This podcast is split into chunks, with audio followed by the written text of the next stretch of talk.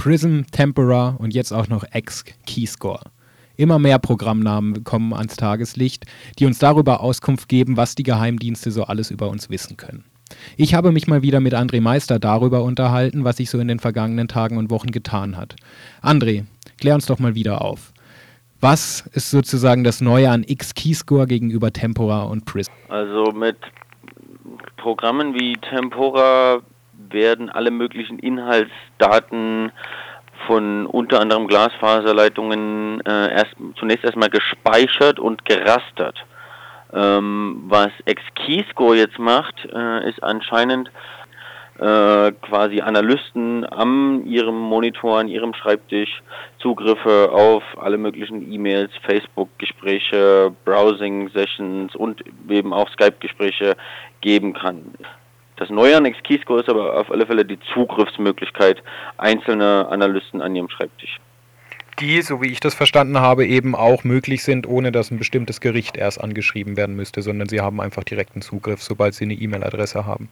Da wird kein Gericht angeschrieben. Ähm, die, das hat ja äh, Edward Snowden auch in dem Video äh, im Guardian gesagt. Meister spricht hier vom sogenannten United States Foreign Intelligence Surveillance Court, kurz FIST genannt, der 1978 geschaffen wurde und ein Bundesgericht der USA darstellt, das die Überwachungsaktion der nationalen Auslandsgeheimdienste regeln soll.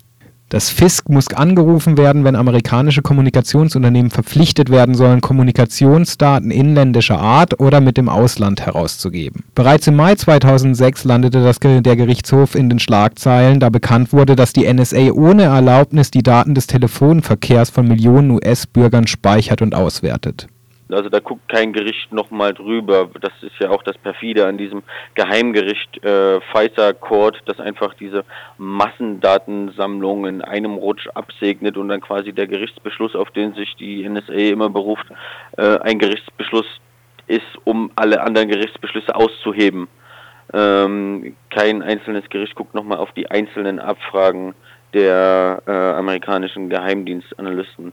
Meister befindet sich mit dieser Bewertung des Gerichts in bester Gesellschaft. So äußerte ein früherer Auswärter der NSA die Ansicht, dass die Aufsicht der Judikative über das Handeln der Ermittlungsbehörden durch das FIS geradezu lachhaft sei. Der aus dem Watergate-Skandal bekannte Whistleblower Daniel Ellsberg bezeichnete die Aussage von US-Präsident Obama, dass das Gericht eine Aufsicht im Sinne der Gewaltenteilung vornehme, als Nonsens. Ähnlich wie bei der NSU-Affäre war, ist und bleibt also die Intransparenz der Geheimdienste, sei es auf nationaler oder internationaler Ebene, das große Problem. Wie können wir die Geheimdienste kontrollieren? Und geht das überhaupt? Dazu meint der freie Journalist Matthias Monroy. Na, das Problem ist ja immer so ein bisschen, dass man über Geheimdienste nichts erfährt. Also das ist auf internationaler Ebene genauso wie auf nationaler Ebene. Also hier wird ja immer gesagt, alles was die Geheimdienste betrifft, das ähm, äh, wird der Kontrollkommission mitgeteilt, die erfährt dann alles, da sitzen Parlamentarier drin. Die Kontrollkommission hat aber das Problem, sie darf nicht drüber reden. Äh, sie dürfen höchstens mal stirnrunzelnd aus dem Treffen rausgehen und irgendeinem Journalisten äh, in den äh, Blog diktieren, äh, dass man jetzt aber wirklich überrascht ist, aber wovon darf man nicht sagen. Man darf es eben nicht mal Vertrauten sagen, man darf es nicht mal Anwälten sagen, schon gar nicht Bürgerrechtlern, also die Abgeordneten können sich auch nicht mal beraten über das, was sie da gehört haben. Auch die innenpolitische Sprecherin der Partei Die Linken, Ulla Jelpke, sieht die Intransparenz der Geheimdienste und deren Kontrolle als das größte Problem an.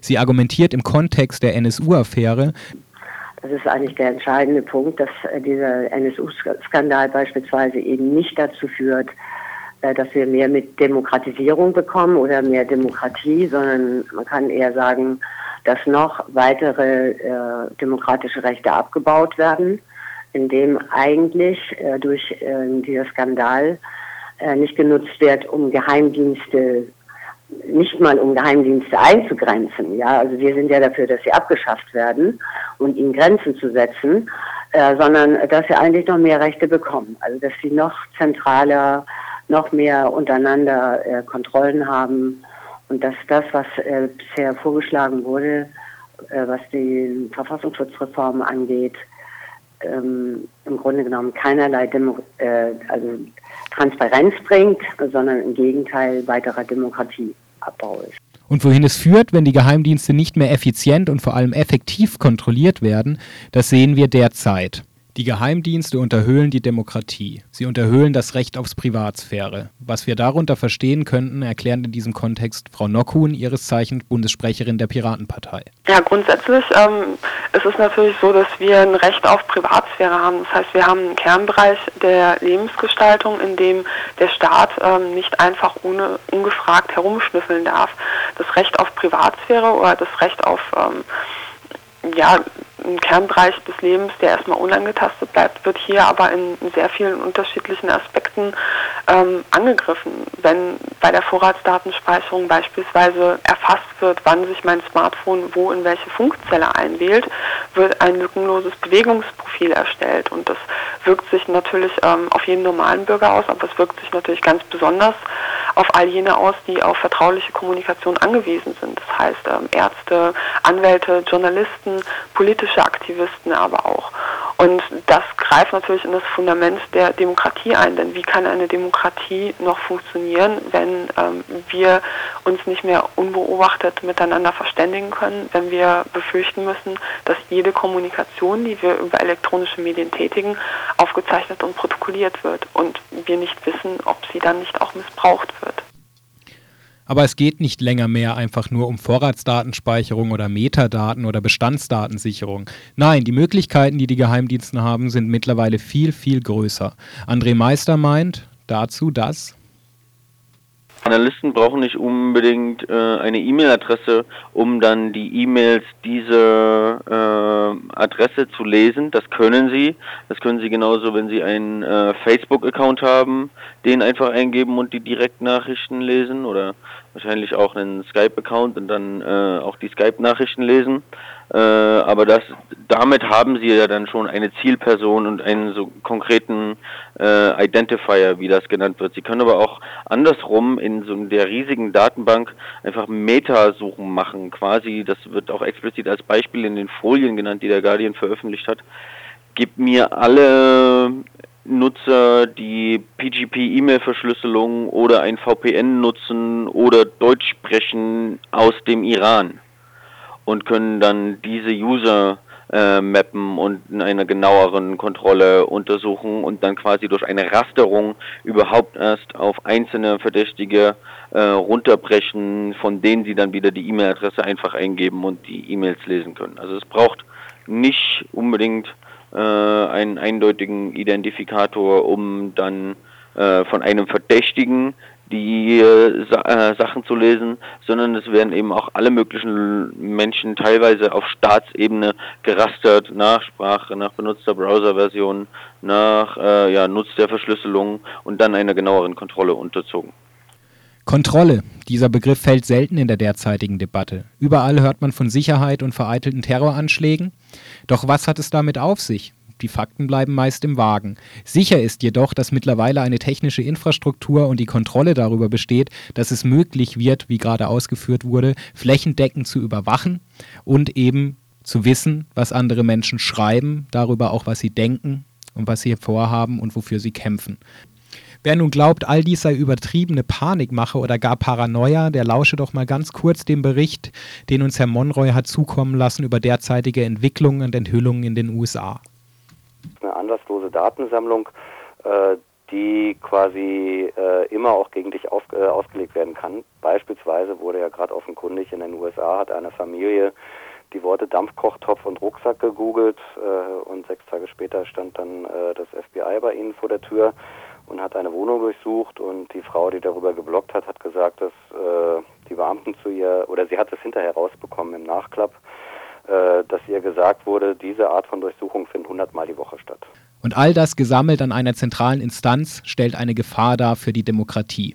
Angesichts dieser Entwicklung, dieser gefahrvollen Entwicklung, stellt sich die Frage, inwiefern unsere Demokratien dazu in der Lage sind, diese Skandale und Affären aufzuklären und dafür so zu sorgen, dass unsere Privatsphäre wieder sicher ist. Bezüglich dieses Prozesses und der Qualität des Aufklärungsdiskurses, der derzeit in den Institutionen stattfindet, meint Frau Jelpke von den Linken wiederum. Und für mich ist das ganz eindeutig, also auch ein Teil von, von Demokratie, von Transparenz, der hier wieder kaputt gemacht wird. Also wo, äh, wo man wirklich sehr deutlich sagen muss, äh, dass das alles wieder im Geheim stattfindet, also vor allen Dingen eben auch das Trennungsgebot zwischen Polizei und Geheimdiensten unterlaufen wird, äh, dass Dateien eingeführt werden können, dass das ja selbst parlamentarische Untersuchungsausschüsse im Grunde genommen ähm, nicht, nicht mal abgewartet werden, um wirklich eine Debatte zu führen, was ist eigentlich nötig. Und das hat mit Demokratie überhaupt nichts mehr zu tun. Ja, es scheint wirklich so, als leben wir in undemokratischen Zeiten.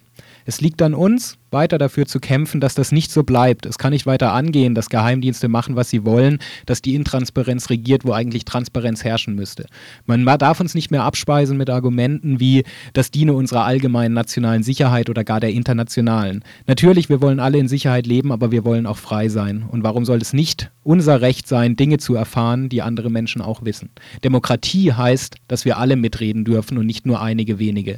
Und die Argumente, die wiederum andere Stimmen ausschließen, die müssen schon sehr gewichtig sein.